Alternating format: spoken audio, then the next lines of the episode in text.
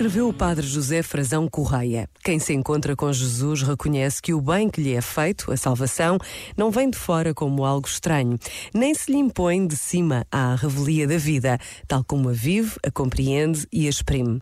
Cada qual reconhece o dom da vida, a sua origem, o seu destino, emergindo e elevando-se de dentro da sua própria grandeza e vulnerabilidade, de onde se joga a sua própria verdade e nela as dinâmicas de morte que a ameaçam. Este momento está disponível em podcast no site e na app.